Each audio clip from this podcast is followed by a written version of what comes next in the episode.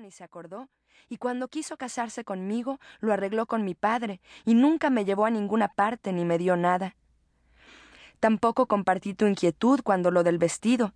A ti y a la nana les dieron escalofríos cuando abrí aquella caja enorme mandada desde la capital, y lo primero que saltó a la vista fue una mancha roja sobre la seda.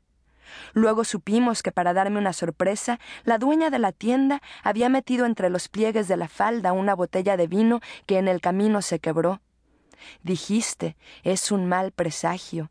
Yo te pregunté de qué. Tú respondiste, no sé, pero seguro de algo malo.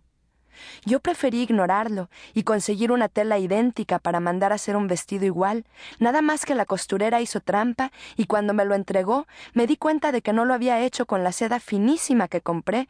Le reclamé y entonces confesó que la tela se había manchado al caerle encima barniz de uñas de color rojo. Hubo que hacer mi tercer vestido de novia sin que yo me hubiera casado ni una vez.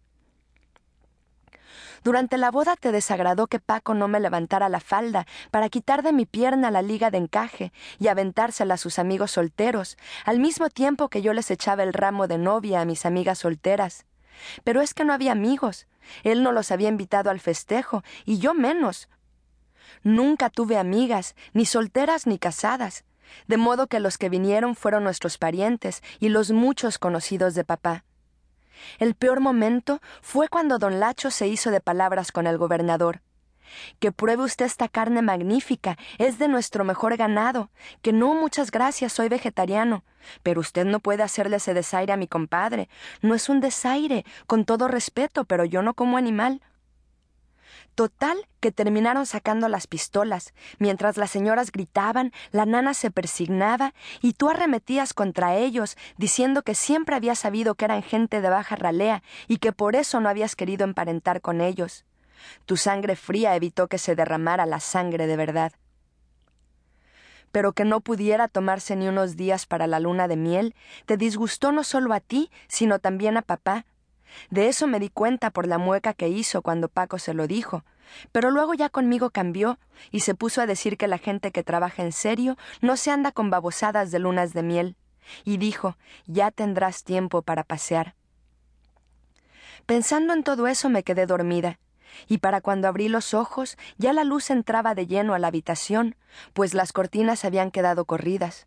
Hacía mucho calor y yo sudaba, enredada en los metros y metros de seda y tul. Paco no estaba en la cama. En su lugar había una nota. Buenos días, muñequita. Tuve que salir a trabajar. Volveré por ti a las ocho en punto, para la cena de gala con el cuerpo diplomático. Muchos besos. De modo que se había ido, y ahora yo tendría que pasar el día con el vestido de novia, porque no era cosa de arriesgar la mala suerte quitándomelo sola. Tu marido es el que debe hacerte mujer, me habían repetido hasta el cansancio la abuela y la nana, y siempre agregaban acuérdate de cómo le fue a Paquita, que a media fiesta decidió ponerse unos pantalones. No vayas tú también a llamar al infortunio. Así que no me quedó más remedio que ponerle al mal tiempo buena cara. Me metí al baño, abrí la llave del agua caliente y cuando el cuarto se llenó de vapor, estiré el vestido con las palmas de las manos para quitarle las arrugas. Después me refresqué la cara y los brazos y salí a conocer mi nueva casa que Paco había elegido, arreglado y acomodado a su gusto. Recorrí los amplios cuartos, abrí los cajones, aprendí dónde se guardaban las toallas y los cubiertos, el café y la sal, los discos, las pantuflas, y encontré el espacio que había dejado para mi ropa, que en ese momento saqué de la maleta y acomodé. En los cajones puse la hermosa lencería hecha a mano por mi abuela, toda de encaje, y en los ganchos colgué los vestidos de colores muy claros y el abrigo muy grueso, porque según decían, en la capital nunca se sabe. Cuando esa noche Paco vino a buscarme, ni cuenta se dio de que el vestido era el de novia.